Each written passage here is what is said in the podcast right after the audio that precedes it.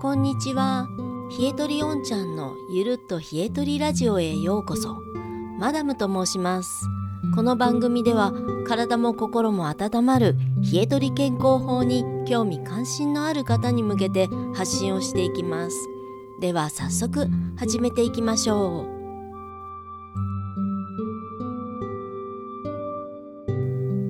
今回のテーマは湯たんぽ。冷え取りアイテムには靴下やレギンスなどもありますが保温はしてくれても足を温めはしてくれません。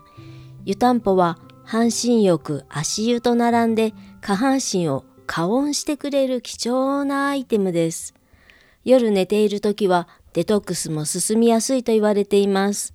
寝ながら半身浴はできないので靴下を昼間より多めにして就寝します。ところが明け方は夏でもかなり冷えてくるもので、この時間に足の温度は数度下がると言われています。デトックスが進む時間に足の温度を冷やしてはもったいないですね。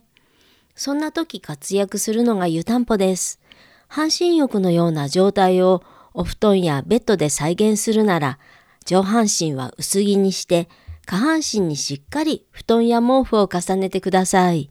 その上で布団の中には音源となる湯たんぽを一つと言わず二つ三つと入れます。朝4時頃でも布団の中が半身浴状態になって足やももが冷えた感じにならないようにしてあげます。暑い時はアイスノンやエアコンなどを利用して上半身を涼しくしてあげてください。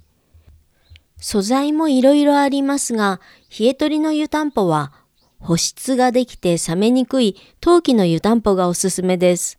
陶器の湯たんぽの特徴は遠赤外線効果があり、じんわりと優しいぬくもりです。また、高い保温性があり、お湯を入れるだけで一晩中じんわりポカポカの暖かさが長時間続きます。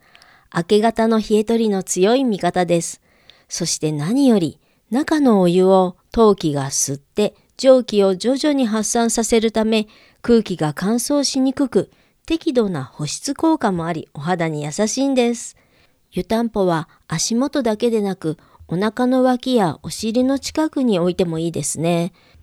じんわりした優しい暖かさ、まだ体験してない方はぜひ試してみてくださいね。ついでに一言、もし病気で寝ている方がいらっしゃれば、うん、そういう方はなかなか半身浴や重ね履きは難しいですね。そんな時はぜひ湯たんぽを入れてみてください。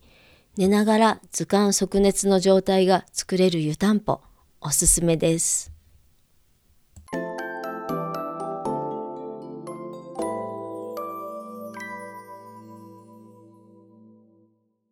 はい。というわけで今日の配信はここまでとなります。